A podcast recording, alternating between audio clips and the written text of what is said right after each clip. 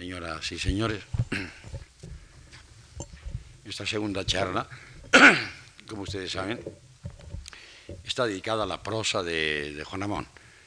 No pretendo hacer un análisis de ella, no es eh, mi papel, sino sencillamente un recorrido por su prosa y un poco sobre eh, lo que es o lo que yo creo que es o que puede ser la prosa. Y para empezar, viene aquí a cuento una afirmación terminante de Juan Ramón que dice, no hay prosa y verso, todo es prosa o todo es verso. Para mí, sin duda, todo es verso, como para mí todo nuestro modernos es danza. Es una afirmación demasiado terminante para que podamos dejarla pasar de largo. Afirmación que inicialmente produce rechazo, pero no basta con decir no, es preciso indagar en las razones que originan esta negativa. Por lo pronto fijémonos en que no ponen la prosa a la poesía, sino la prosa al verso. Así que ello nos permite empezar a racionalizar el porqué de este desacuerdo. Tomemos la forma más tradicional del verso, el que utiliza la métrica regular y la rima, sonante, consonante o rima cero, como dicen los, los pedantes. Y desde luego, el verso de estas características jamás se confundirá con la prosa aunque, como en el caso de Valle Inclán, entre otros, utilice a fin de enriquecer el ritmo de su prosa versos disimulados.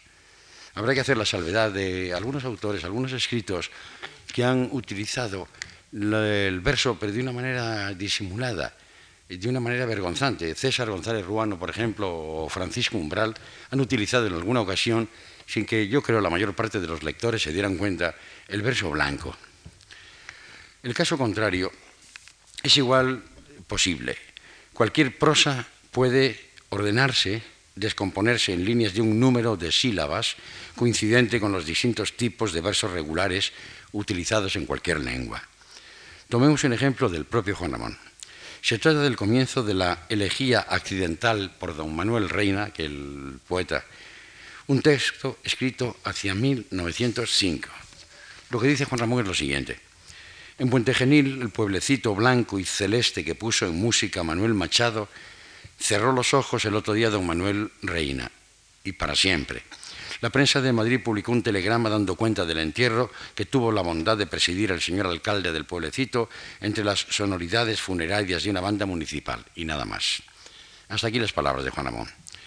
Como vemos, se trata de prosas sin la menor carga lírica, excepto eso de pueblecito blanco y celeste, que al fin y al cabo no es sino un apunte de color, una precisión, porque eh, tengan ustedes en cuenta que lo de celeste en el sentido de azul se utiliza corrientemente en el habla popular de los andaluces. Pues bien, este fragmento de prosa, como todas las prosas que en el mundo han sido y serán, puede descomponerse en líneas a las que podríamos llamar versos, Incluso en esta nota necrológica se produce una sucesión de versos de 10 sílabas, o de 5 más 5, si queremos transcribirlo a la manera de un romancillo, que dotan al texto, una vez llamada nuestra atención métrica, de una cadencia versal. Eh, citaré un poco, señalaré nada más dónde están esos versos de 10 sílabas que se van repitiendo. Dice en Puente Genil, el pueblecito blanco y celeste que puso en música Manuel Machado, cerró los ojos el otro día don Manuel Reina y para siempre. Viene ahora un verso alejandrino, la prensa de Madrid publicó un telegrama, etcétera, etcétera, etcétera. Sí, toda prosa puede ser verso tradicional, porque puede descomponerse en líneas de un número determinado de sílabas sometidas a la disciplina acentual que exigen las leyes de la perceptiva. Pero es claro que para merecer el nombre de verso, e insisto en que estoy refiriéndome al verso tradicional, es necesaria una secuencia métrica y rítmica para que el lector entre en el juego. Así que no toda prosa es verso, como no todo, cito otra vez a Juan Ramón, nuestro movernos es danza. Por lo menos yo no veo la relación entre el moverse de una persona normal y un cojo, eso no es danza. ¿Acaso lo que Juan Ramón quiso decir es que todo es prosa o todo es poesía y que para él todo es poesía? Dicho de otra manera, la poesía, que como sabemos no tiene por qué apoyarse en el verso tradicional, puede estar escrita también en prosa, de lo que se deduce que la poesía no es cosa de los ojos, sino de los oídos. Porque puede ocurrir que yo eche un vistazo a un periódico y me fije en un texto que tome por prosa y otro de líneas desiguales, que me parece poesía, escrita posiblemente en verso libre, dada la diferencia de longitud de las líneas. Pero mis ojos han podido engañarme, porque lo que yo creí noticia, prosa, es un fragmento de espacio. Recuerden ustedes aquel gran poema penúltimo de Juan Ramón Jiménez, escrito primero en verso, escrito después de una manera todo seguida como si fuera prosa. Y lo que en principio me parecía verso, aquellas líneas desiguales que pude entender desde mis ojos que se trataba de una poesía de signo más o menos abierta en cuanto a lo métrico, no es ni más ni menos que un mensaje publicitario. Eh, nuestra red hotelera le ofrece mejores servicios a un precio ventajosísimo, etcétera, etcétera. Dirán ustedes que estoy bromeando. No, estoy caricaturizando la idea de que la diferencia entre poesía y prosa es cosa de los ojos. Una prosa no deja de serlo porque se escriba en líneas cortas, ni un poema porque se escriba como si de prosa se tratase. Pero, ¿sabemos cuándo la prosa empieza a ser poesía? Aunque la pregunta no está bien formulada porque la poesía no empieza a ser como precipitadamente escrito, sino que es de pronto. No penetra poco a poco en los tejidos de la prosa como la primavera en los del invierno, sino que irrumpe súbitamente llena el texto con su luz de mediodía.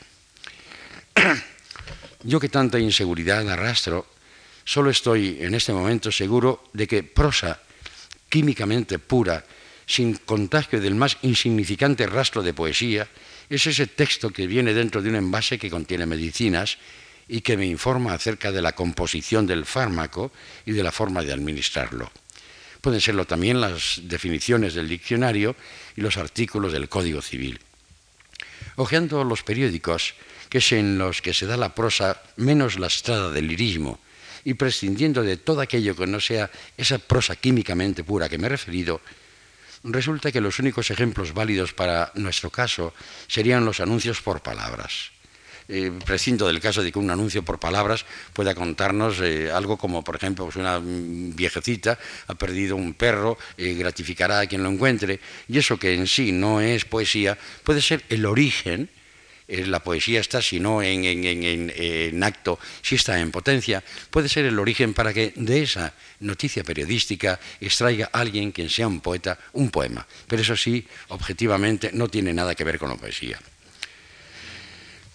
También es cierto que no toda la prosa, incluso podría afirmarse que hay muy poca prosa, se limita a ser vehículo para comunicarnos sucesos, ideas, teorías científicas. Suele ir más allá, empaparse de la subjetividad del autor, que no se limita a narrar desapasionadamente, añadir a la información la persuasión por medio de expresiones más elegantes, imaginativas y eficaces. Pensemos, por ejemplo, en la prosa de Fray Luis de León, tan transparente, tan preocupada por la musicalidad, el número, decía él, y por ello sugestiva, pues es capaz de captarnos antes de haber entendido plenamente su sentido. No sé si en Fray Luis comienza o no la prosa artística moderna. Lo que sí advierto, sin sacar conclusiones, es lo que la separa de la prosa de, Alfonso el Sabio o de don Juan Manuel. Poco a poco, Conforme vamos ascendiendo a prosas más complejas, hemos llegado al ámbito de la prosa artística, la prosa que con ayuda de elementos imaginativos más ricos nos ayuda a entender mágicamente lo que las palabras, en su sentido más directo e inmediato, nos cuentan lógicamente. El cómo empieza a ser más importante que el qué. Es la prosa de Becker en sus leyendas, la de Martí, la de Azorín, la de Miró, prosa que poco a poco va invadiendo un nuevo territorio, el del poema en prosa, barruntado en nuestra lengua por Becker y conquistado plenamente por obra y gracia de Rubén Darío. Pero el poema en prosa, escrito en otra ocasión, no pertenece a la tribu de la poesía. Hay una línea sutil, a veces tan indeterminada que no sabemos a qué lado de la frontera nos hallamos, que las distingue como en las fronteras geográficas claramente dibujadas en los mapas, que el transponerlas a la realidad sobre el hecho geográfico pueden partir en dos a un árbol. En la frontera entre la poesía y el poema en prosa, determinadas claramente en el mapa de la teoría, puede suceder, y de hecho sucede algo semejante. porque no podemos proceder por exclusión, que sería fácil en el caso del verso y de la prosa. Entre otras razones, porque tampoco sabemos con seguridad qué es poesía. O si queremos ser menos tajantes, podremos decir que la poesía la sentimos, la intuimos por debajo de las palabras, pero no es evidente ni demostrable. Si lo fuese, sería reconocida al manifestarse por primera vez. Becker o Rosalía de Castro apenas son en su tiempo otra cosa que autores de suspirillos germánicos y de coplas populares gallegas. Y hoy nadie duda de que en ellos se sitúa el arranque de la poesía española contemporánea. Campoamor o Núñez de Arce, que lo fueron todo en vida, poco o nada son hoy, aunque la historia de la literatura les dedique algún espacio. Y no es necesario ir más allá o más acá para probar mi afirmación, y no solo mía, acerca de la indemostrabilidad de la poesía, que en unos tiempos se ve y no en otros, sin que el poema haya cambiado. Recordemos lo que al respecto escribía Juan Ramón. si alguien supiera definir la poesía plenamente, se acabaría en el secreto y el misterio propios de ella. Y además se acabaría la poesía misma como sujeto y objeto, igual que se terminaría una actriz que hubiera descubierto que lo que estaba dándonos de la vida era una farsa, es decir, que ella era solo una actriz, una farsante comunicadora de la farsa total de la vida, pero sin darse cuenta de que era parte auténtica de ese vivir que nos expresaba. Por fortuna nada de esto ha ocurrido ni ocurrirá mientras haya verdaderos poetas. Y hoy, como siempre, los hay, aunque lo duden algunos críticos que no saben alimentarse del misterio ni del secreto expresados. Mientras no llegue un milagroso, insospechado, que nos diga algo mejor, me quedo con la definición antigua de Platón. Sí, para mí la poesía es algo divino, alado, gracioso, expresión del encanto y el misterio del mundo.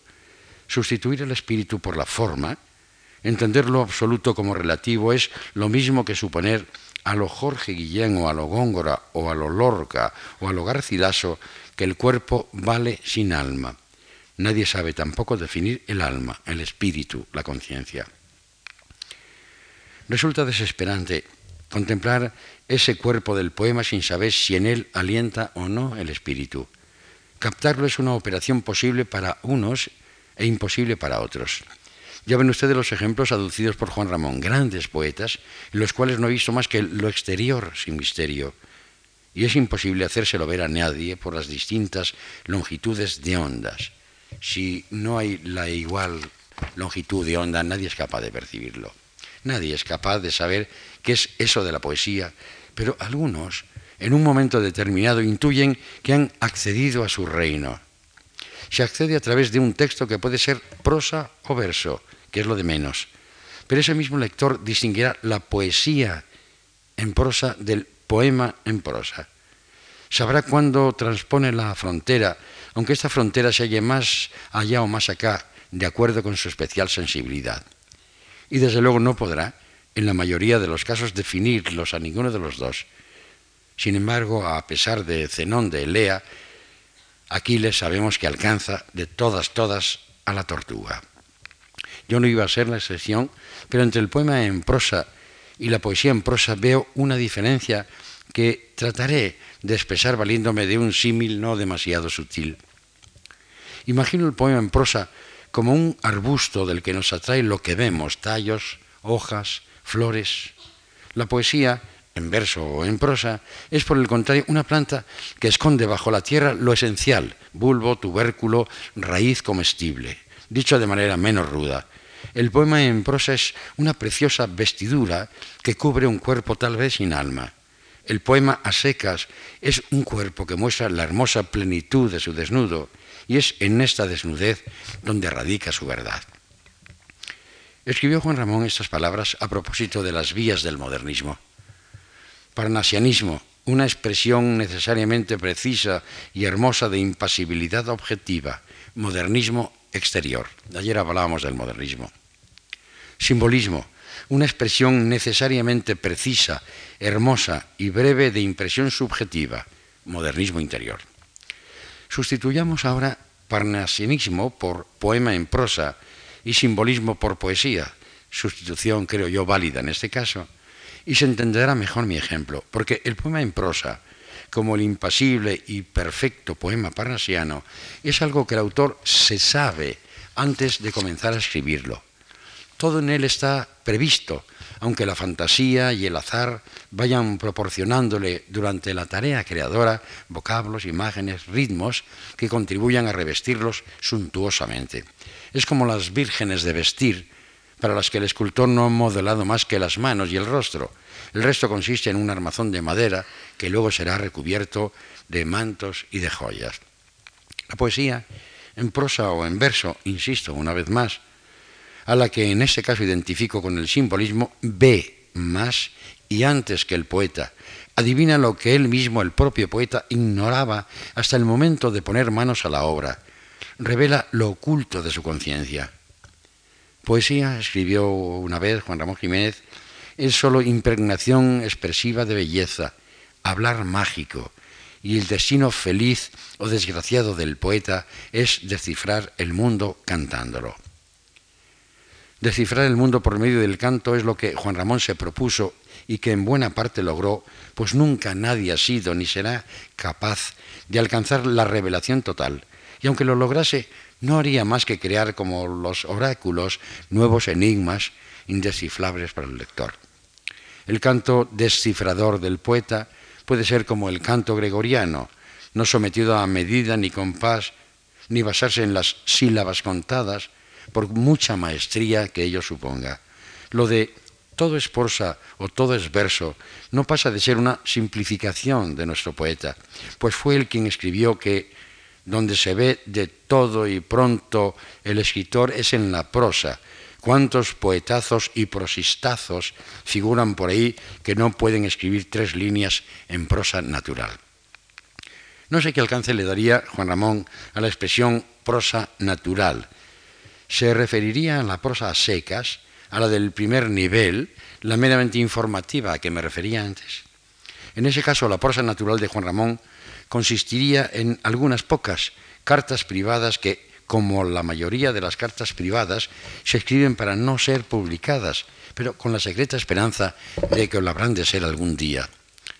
Hay también algunas cartas ensayos, como la dirigida a Luis Cernuda, en respuesta a un artículo publicado por este en 1943. Hay algún trabajo periodístico, alto periodismo, como el recuerdo a José Ortega y Gasset, y poco más. Prosa depurada, cristalina, que dice exactamente lo que dice sin recurrir a ornamentos retóricos. Pero la mayoría de su abundante producción en prosa, crítica incluida, está traspasada de poesía. Juan Ramón, aunque no todo en él era verso, respiraba y emanaba poesía. El poeta es el que dice más de lo que dice. O sea, dice mucho más con pocas palabras, a diferencia del retórico que dice menos de lo que dice, ahoga el pensamiento en hojarasca verbal. Este es uno de los errores, creo yo, que se comete cuando se considera que la poesía es una especie de prosa ornamentada, más rica en lo externo, cuando ocurre exactamente lo contrario. La poesía es decir más con menos palabras. Es hablar no solamente a la inteligencia, sino hablar también a la intuición. Es no solamente comunicar, sino también y sobre todo persuadir. Pero dejemos esto aparte ahora. Mi vida, escribió Juan Ramón, es toda poesía. No soy un literato, soy un poeta que realizó el sueño de su vida. Para mí no existe más que la belleza. No se equivocaba. La poesía anidaba en sus versos asonantados, aconsonantados, blancos o libres, sometidos o no a moldes estróficos rigurosos como el soneto, y estaba en su prosa, sin más norma que el ritmo, como en Platero y yo, o en Diario de un poeta recién casado. Primer libro este, creo, y supongo que muchos lo habrán dicho antes que yo, en que la poesía en verso y la poesía en prosa aparecen hermanados. No, no me olvido de Azul, que ayer me refería al gran libro, primer gran libro de Rubén. Pero en este libro de Rubén, prosa y verso cumplen misiones diferentes, aunque ocupen compartimentos estancos. Constituyen dos libros paralelos accidentalmente unidos. Y es necesario aunque pueda resultar impertinente la reiteración, que en el caso de Azul se trata de poemas en prosa y en el diario de un poeta recién casado de poesía en prosa. La poesía en prosa que aparece en el diario es consecuencia de otras prosas juanramonianas anteriores, entre ellas, en primer lugar, claro está, la de Platero y yo. Pero esta elegía andaluza, como él la subtitulaba, es asimismo consecuencia de otras prosas anteriores de nuestro autor. Pienso ahora, por ejemplo, en las recopiladas y prologadas en el año 62 por Francisco Garcias. En esas creaciones primeras vemos ya al, al gran Juan Ramón que, curado de sus delicuescencias románticas, tras su entusiasmo modernista, huye a refugiarse en Rosalía, en Becker, en Alejandro Ferrán y en el romance tradicional. Lo curioso es que en sus prosas juveniles hay menos huellas modernistas que en sus versos de la misma época. La presencia del primer Rubén en sus versos es más notoria que la de los poemas de Azul en sus prosas. Su, liberación de la prosa, por lo tanto, es menos traumática, puesto que la imitación fue menos servil. Los primeros libros de Juan Ramón, Ninfeas y Almas de Violeta, repudiados agresivamente por el poeta una vez pasado el vendaval modernista, tienen hoy cierto aire de época, eufemismo que sirve para insinuar que han perdido su vigencia. Las prosas, en cambio, cuando deja atrás las delicuescencias por románticas, no tienen ese aire rancio de cosa que nunca fue y que ni es ni será jamás, hay incluso como adivinaciones de poemas posteriores, misteriosos e inquietantes, pese a la sobrecarga de romanticismo tardío, funerario y nocturno. Cito un fragmento de uno de estos eh, primeros poemas en prosa de la primera década del siglo. Yo tengo siempre miedo a algo extraño, a una posible aparición macabra, a no sé qué siniestro e invisible que me acompaña a todas partes y algunas de estas largas noches de insomnios y desesperanzas me da horror de estar solo, y estoy solo siempre, y nunca tengo quien con unos labios fragantes y cálidos ahuyente de mí las visiones trágicas. Mi miedo es intenso y febril, y la aparición casi cierta. Dos veces he visto en mi vida a las altas horas de la noche un hombrecillo extraño cuya mirada fija y siniestra me ha helado el alma haría una aclaración. Yo, como todos los españoles, tengo siempre la manía, nuestra incorrección léxica, cuando hablamos de, de y de extraño. Y aquí me está ocurriendo el fenómeno eh, opuesto, puesto que, como ustedes saben perfectamente, Juan Ramón Jiménez nunca utiliza la X. Cuando yo veo escrito, como lo he transcrito, extraño, me dan de decir extraño. Sé que entonces estoy, de alguna manera, traicionando al autor sí que si ven ustedes alguna vacilación, algún titubeo en mis extraños, es sencillamente no culpa, sino el origen está en la grafía característica de Juan Amón.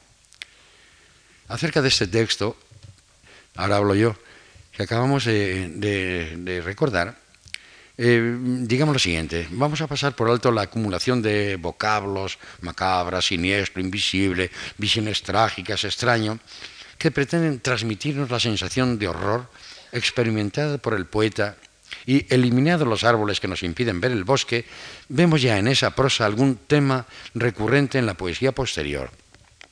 Este hombrecillo extraño, visto por el poeta a las altas horas de la noche, es el mismo que aparece en un breve romance, lo voy a citar por su brevedad, son nada más que doce versos, incluido en áreas tristes, el libro en que ya aparece claramente definida la personalidad de nuestro poeta.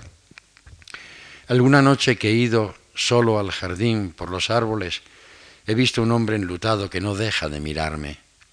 Me sonrío y lentamente no sé cómo va acercándose, y sus ojos quietos tienen un brillo extraño que atrae. He huido y desde mi cuarto a través de los cristales lo he visto subido a un árbol y sin dejar de mirarme. La figura inquietante del hombre misterioso entre los árboles va a aparecer muchas veces después en los libros de Juan Ramón. Pero no se trata ahora de rastrear el tema, sino de insinuar cómo su tratamiento es más satisfactorio en el verso que en la prosa, lo que podría llevarnos a la conclusión de que ésta va a tardar todavía en madurar. La materia prima de las primeras prosas juanramonianas es, en la mayoría de los casos, el paisaje.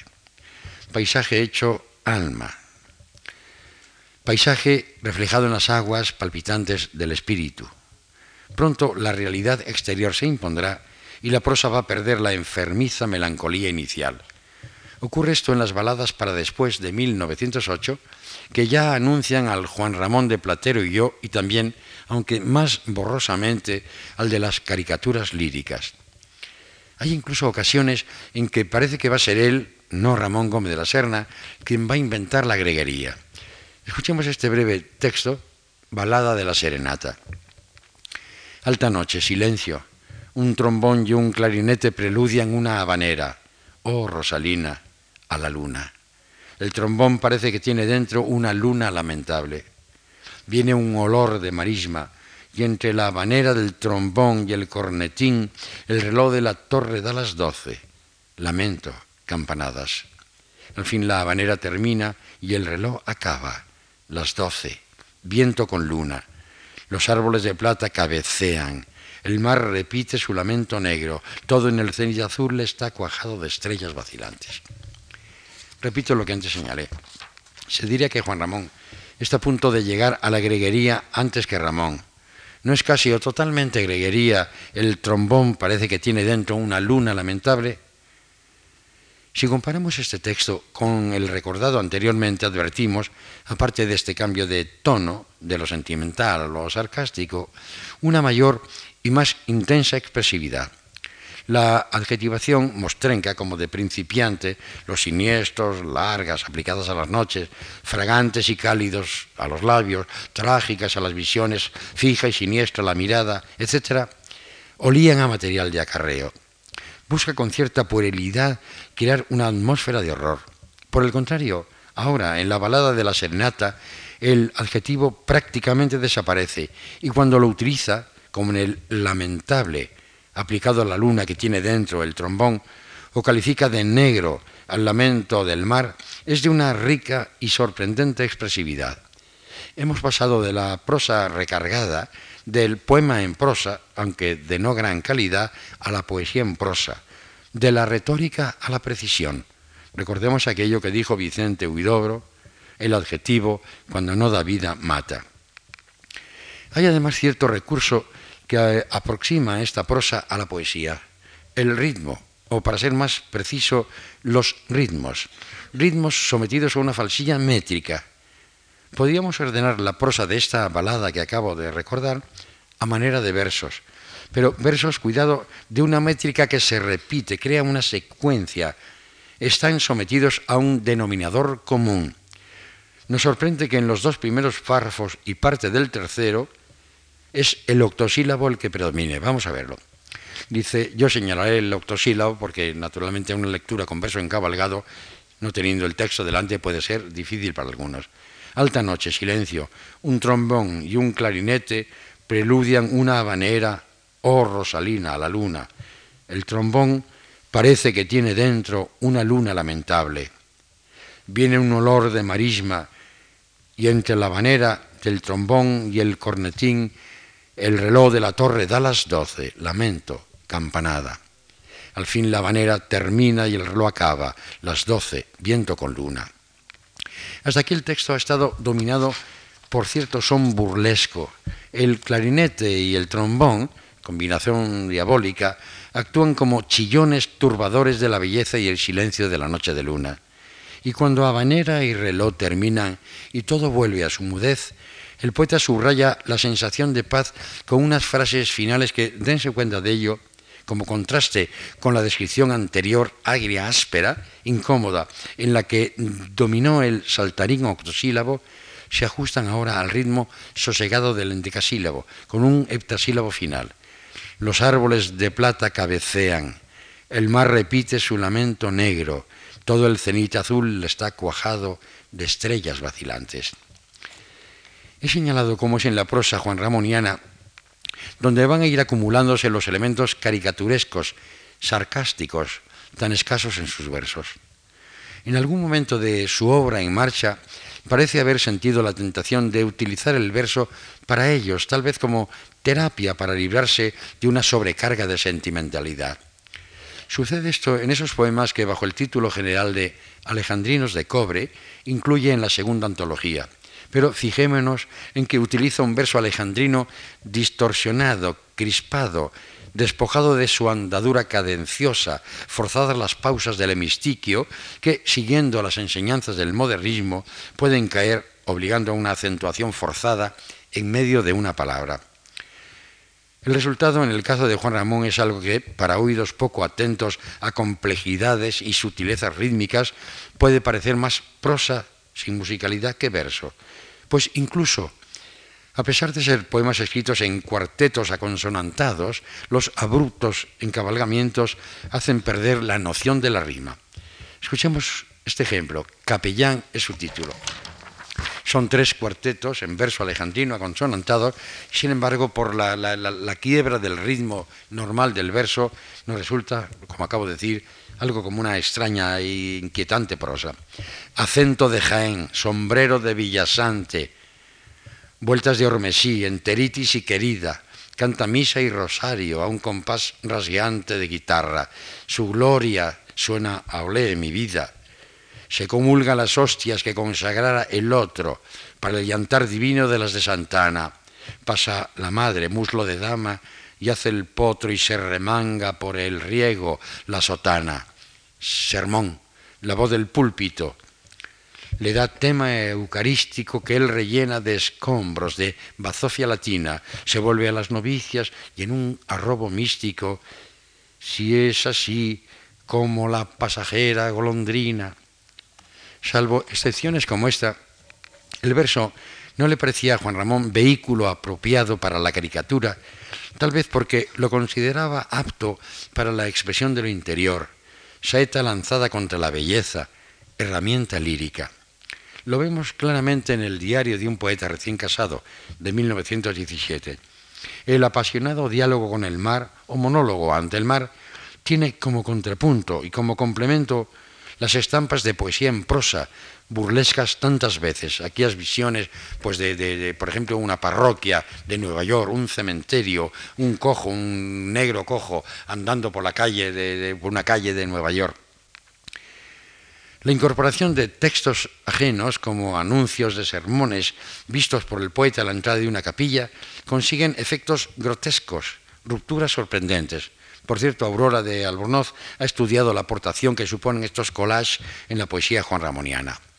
Los rasgos expresionistas latentes en sus prosas de la primera década se manifiestan más nítidamente en el diario y culminan, claro está, en las caricaturas líricas. Son visiones esperpénticas, esperpentismo que podemos relacionar con el de Valle Inclán y que en algunos casos se adelanta al de este, por lo menos en el verso pues los poemas de Alejandrinos de Cobre son anteriores a los valleinclanescos de la pipa de Kif. Otra cosa es la prosa, terreno en que reconoce el influjo del autor de las sonatas y Tirano Banderas. Hay ese texto admirable que es eh, Valle Inclán, Castillo de Quema, y del entresaco este breve párrafo. Los estilos de Valle Inclán, lo escribe Juan Ramón en 1936, dejan mucho que los escritores, en los escritores que vienen tras él. Antonio Machado, Pérez de Ayala, Gabriel Miró, etc. Después en Gómez de la Serna, Moreno Villa, Basterra, Domenchina, Espina, García Lorca, Alberti, etc. En los más verdes, frondosos, plurales, con mejor o peor gusto, con mayor o menor equilibrio de los jóvenes barrocos de hoy. Yo lo vi siempre sencillo, grato, correcto, cumplidor, digno. Alguien que me oyó esto me dice, era un maledicente, usted no sabe lo que decía de usted. A mí, contesto, no me importa nada lo que Valle Inclán, maledicente, dijera de mí. Nada me debía, yo sí a él. Es evidente que si los estilos de Valle Inclán dejan mucho en los escritores que vienen tras él, como acaba de decir Juan Ramón, y Juan Ramón es uno de ellos, reconoce, claro está, que le debe algo. E indudablemente no se trata de actitudes, ideología, comportamiento humano. Esta deuda solo puede ser de carácter literario.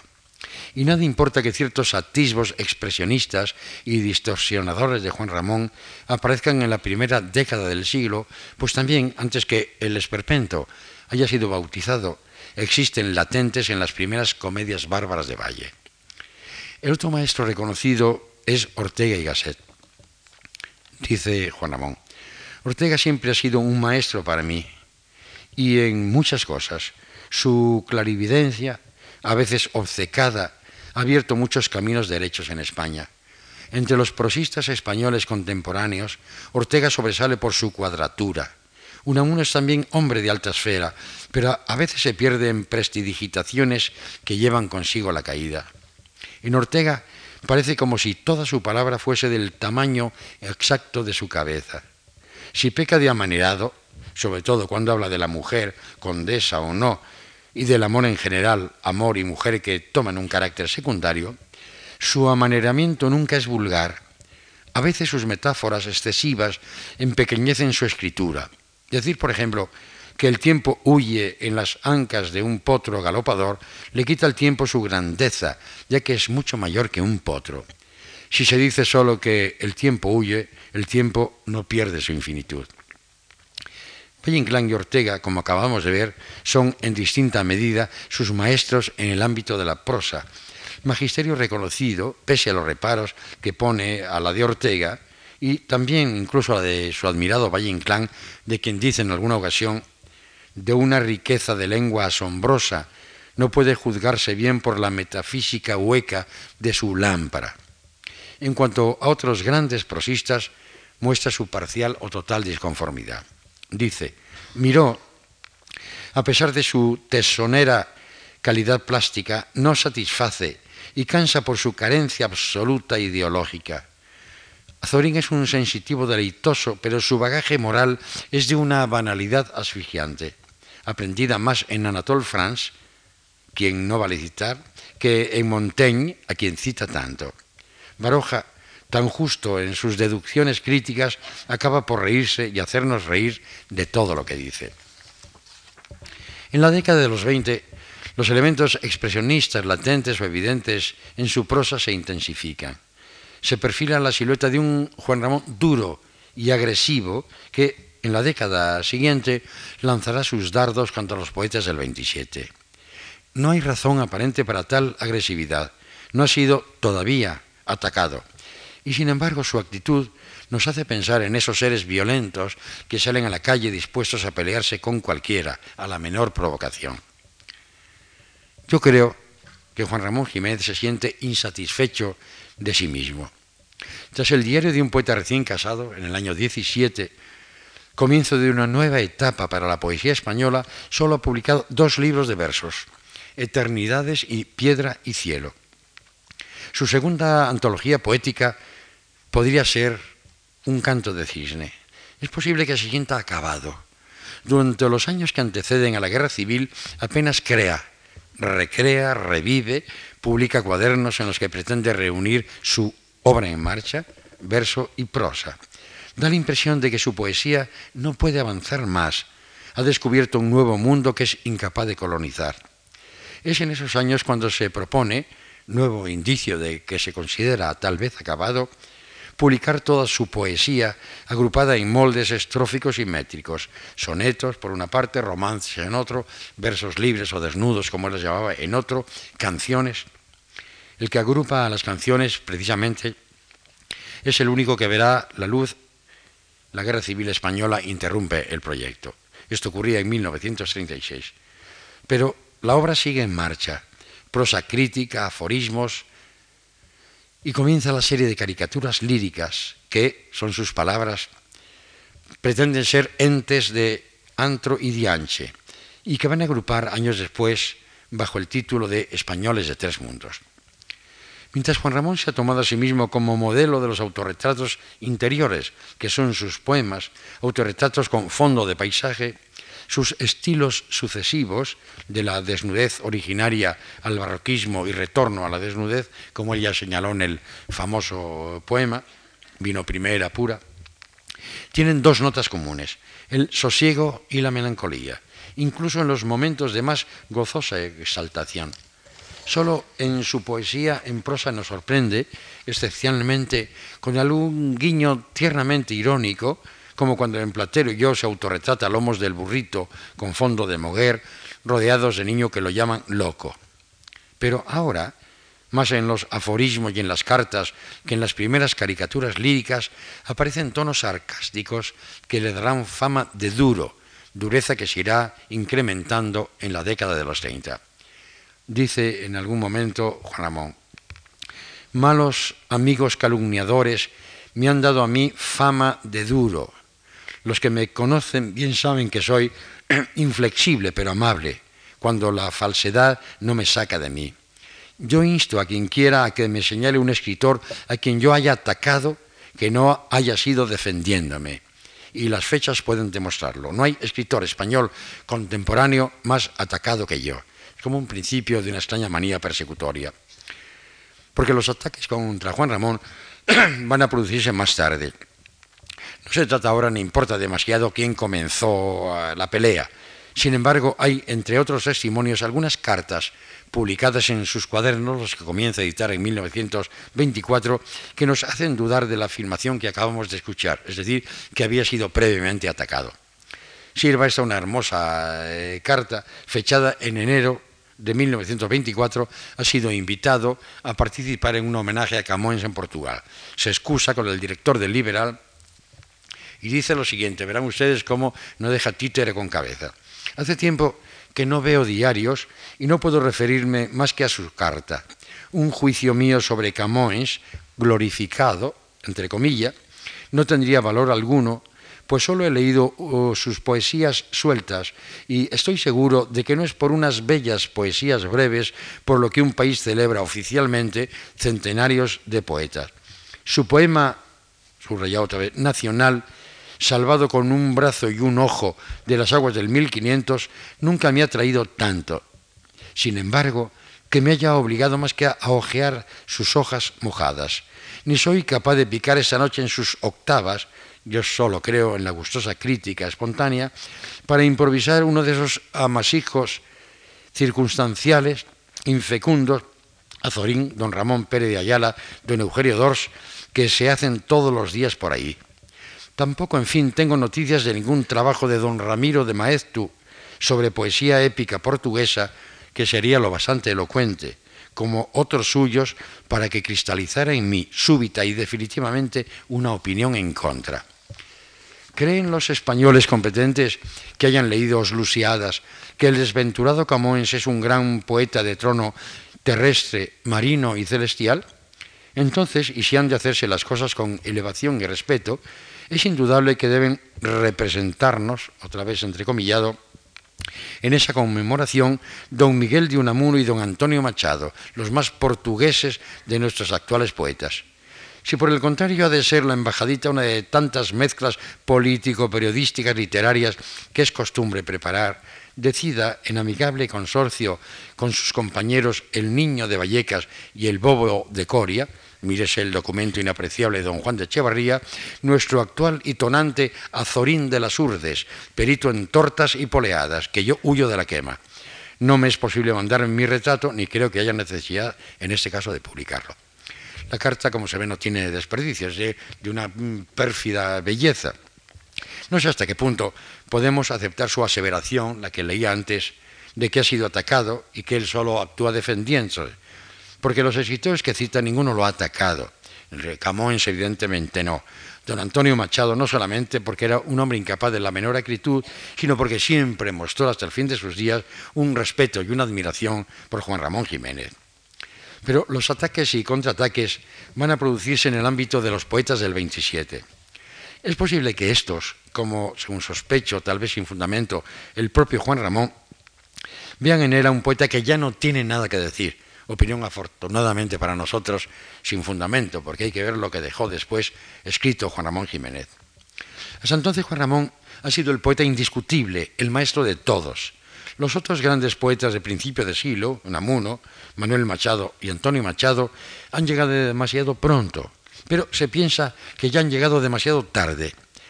Desde la óptica de quienes han ensayado las audacias de la vanguardia y se proponen la deshumanización del arte, los Machados y Unamuno, sobre todo este, parecen a primera y equivocada vista menos modernos que Rupén, quien, siguiendo los dictados de Verlaine, aspira a que la poesía sea de la musique avant toutes choses, en tanto que para don Miguel de Unamuno algo que no es música es la poesía. Ahora, los muchachos del 27 comienzan a independizarse del patriarca, abstraído en la contemplación de la belleza, para quien la poesía no puede ser una actividad lúdica e intrascendente, según Ortega señalaba en la deshumanización del arte. Juan Ramón comienza a mostrar su disentendimiento de los jóvenes barrocos de hoy. No sabemos quién tira la primera piedra, pero los ataques mutuos se suceden. Una nueva oleada de poetas, los del 36, Rosales, Panero, Miguel Hernández, entre otros, muestra su solidaridad con los jóvenes maestros del 27. En el mismo bando de una poesía que proclama la impureza está Neruda. Llegan incluso a cantarle a Juan Ramón por teléfono coplillas burlescas. La realidad áspera y fea viene a herir a quien quiso vivir al margen de la realidad en su casa, a solas con la poesía. Ese estado de crispación va a manifestarse paulatinamente en sus prosas. Los primeros retratos, según afirma Ricardo Gullón en su prólogo a la edición española de Españoles de Tres Mundos de 1960, aparecen en el año 24. Los retratados o caricaturizados líricamente aparecen, permítaseme la no demasiado precisa expresión, favorecidos. Antonio Machado, en la primera versión, no la otra, la terrible, pintada con paleta de Valdés Leal, del Goya Negro, de José Gutiérrez Solana. Vintuisen, Giner de los Ríos, Cosío, es decir, los hombres de la institución libre de enseñanza, aquellos que aspiraron a alejar España, a que España dejara de ser la España de charanga y pandereta. Aparecen también jóvenes creadores de entonces, los del 27, Salinas y Bergamín, entre otros, que aún no han chocado con el maestro. Son retratados por Juan Ramón Jiménez de una manera amable. Dice, por ejemplo, aquí está Pedro Salinas, todo frondoso, florido y frutado de hoja, fruto y flor, en fervorosa concentración, con tierra aún en los pies, árbol bueno y cariñoso que se ha arrancado él mismo de su huerto solitario por acercarse sonriendo, aunque sin hacer nada más para que lo veamos, a nuestra esperadora amistad. O, al hablar de Bergamín, dice, qué largo y delgado, qué estirado se está poniendo José Bergamín era el tercer estirón, el definitivo para llegar con la mano a esa capa finísima, casi incolora ya del aire, donde están las ideas inéditas, la lucha del cohete y la estrella. Alude naturalmente al libro de uno de los primeros libros de Bergamín, El cohete y la estrella. Estas imágenes embellecedoras son matizadas, incluso desmentidas, pasados los años, en el prólogo a la edición, en el año 40, la primera de Españoles de Tres Mundos dice este respecto en el prólogo. Las siluetas fueron escritas como prologuillos espontáneos a sus primeros libros, Presagios y El cohete la estrella, y se ve claramente que están proyectados hacia el futuro, ya lo dijo Casú. Es curioso que Salinas, después de su desviación eifelista, haya querido volver a su camino mejor, iniciado en el recto Presagios. En cuanto a la silueta de Bergamín, sigue siendo lo que fue del precioso libro para el que se hizo, si Bergamín no hubiese escrito nunca más largo. Y más adelante hace esta sorprendente afirmación, muy en la órbita del sostenella y no emendalla. A muchas caricaturas la realidad venida les ha dado una verdad o una mentira que me ha sorprendido de varias maneras. No son muchos los modelos que han seguido fieles a, a un trasunto mío. O el retrato no fue verdadero o ellos eran mentirosos. Ya vemos que el poeta atribuye eh, un margen de error a su enfoque, pero también la falsedad posterior del retrato puede consistir en que el modelo mentía. Lo curioso es que esto sucede con los retratos hechos a favor del modelo, los retratos o caricaturas embellecedores. Pero lo distorsionador del expresionismo sería imponiendo paulatinamente un expresionismo moderado.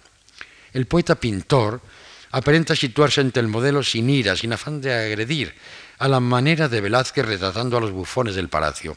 Ennoblece, pero hace notar que bajo la mejilla tersa hay un grano, algo que rompe la lisura y la perfección, visible para el retratista sobre lo que nos llama la atención. No disimula ni ignora, sencillamente hace como que no le importa, como que no lo ha advertido, y deja que sea el lector quien descubra lo que el poeta no hacía sino insinuar de Gómez de la Serna en una caricatura lírica que muy bien podría servir de comentario al retrato cubista pintado por Diego Rivera, dice en un momento de su lúcida y visionaria semblanza. No es de los que apuntan con puñal sus odios para que no se olviden. sus malas pasadas, lo sé por mí, no tienen nada de esas gitanerías entrelargas, esas lagoteras correrías del cadadillo madrileño, malas artes que él no necesita de sostén. Las palabras citadas constituyen un diagnóstico generoso, pero también una advertencia. Juan Ramón no olvida los comentarios que Ramón hizo en Lo Cursi de la primera poesía Juan Ramoniana. Y a eso se debe la pregunta, ¿lo sé por mí? Años más tarde, en un ensayo sobre el modernismo, llamará a Ramón Gómez de la Serna falseador. Las caricaturas líricas, la prosa en general, van haciéndose cada día más angulosas, más complicadas. La prosa se queda en los puros huesos y se aleja vertiginosamente del lenguaje coloquial. Puede parecer extraño en un poeta que opina, ayer recordábamos esto, que el que escribe como se habla llegará más lejos que el que escribe como se escribe. Lo que sucede es que la poesía y la prosa, excepto la que solo se propone una información directa, y aún de esta habría mucho que hablar, tiene que mentir para parecer más verdadera. Debe persuadir, tarea que en el lenguaje hablado le está encomendado al tono, al gesto, al ademán, valiéndose de los recursos del ritmo, del vocablo preciso, que puede ser uno muy diferente al que utilizaríamos en una conversación común. El aforismo de Juan Ramón debe entenderse en el sentido de que el poeta debe darnos la ilusión de que es así como se habla, y en todo caso debe eliminar las fórmulas anquilosadas para que el que lea perciba aquellas palabras como oídas por primera vez, con toda su potencia persuasiva. En estos retratos y caricaturas el modelo ocupa todo el espacio, el fondo desaparece, el retratista describe lo esencial del modelo, lo que se ve y lo que se adivina, el mito y la fábula, Salinas, frondoso, florido y frutado, Bergamín, dando el tercer estirón, el definitivo para llegar con la mano a esa capa finísima, etc. Todo eso va desapareciendo, va depurándose, su obsesión de reelaborar, de corregir, de revivir, de depurar sus escritos, hace que alguna de estas eh, semblanzas publicadas en los 40 hubiesen podido ser escritas antes. No lo sabemos. Tenemos que atenernos siempre a la fecha de, aparente de edición. Por eso ocurre que cuando hace un elogio relativo a Guillén, cuando le hace una caricatura lírica que está fechada en años anteriores, pero publicada mucho después, nos encontramos que este, el joven maestro, cuando ha publicado su primera edición de, de Cántico, aparece retratado de una manera amable. Pero de pronto, cuando poco después va a rectificar esta caricatura, le ve una lira, dice esa lira, lira de ópera, rito sagrado y profano. Por cierto que hay una de las versiones en la de Guillén donde aparece eh, una manera de él de matar dos pájaros de un tiro, porque él ve la lira de ópera en Guillén y añade en un inciso como se le veía de oropel de opereta a don Manuel Reina. El primer pájaro muerto es Guillén, claro, que consiguió una de sus obsesiones a lo largo del tiempo. Habló de una manera muy ingeniosa, muy, muy, muy aguda, muy, muy injusta, de la barriga de las décimas. Recuerden ustedes la construcción de las décimas de Guillén con los dos eh, versos que no son las espinelas. Habla de la barriga con, con, maldad y con, con, una gran finura. Y en el caso de, de la lira de opereta de Manuel Reina, ha atacado primero a Jorge Guillén esto ha ocurrido en un trabajo que hace sobre don Bernardo López García, aquel poeta del, del, Oigo Patria su aflicción, y en ese momento habla de Guillén diciendo decimista insigne. Es decir, es como siempre un elogio que ya entraña un reproche. El otro pájaro alcanzado en el mismo tiro es don Manuel Reina. Recuerden ustedes que al principio cuando yo ponía un ejemplo de cómo toda prosa se puede poner en un número determinado de sílabas sin que sea verso y desde luego sin que sea poesía, citaba un artículo elogioso en torno a don Manuel Reina. Bueno, aquello que escribió eh, hace que, transcurrido el tiempo, pasado algún tiempo, un cuarto de siglo, a Reina, no sé por qué, le ha aparecido esta lira de oropel, de opereta, que el caricaturista lírico no había visto antes. Y no se puede objetar que Reina, muerto ya, cuando Juan Ramón escribió sobre él la primera vez, haya dejado ser fiel al trasunto suyo, como decía Juan Ramón. No ha traicionado Reina, que ya había muerto a Juan Ramón, sino que Juan Ramón ha variado totalmente, tal vez por esta acritud en, su juicio sobre los demás.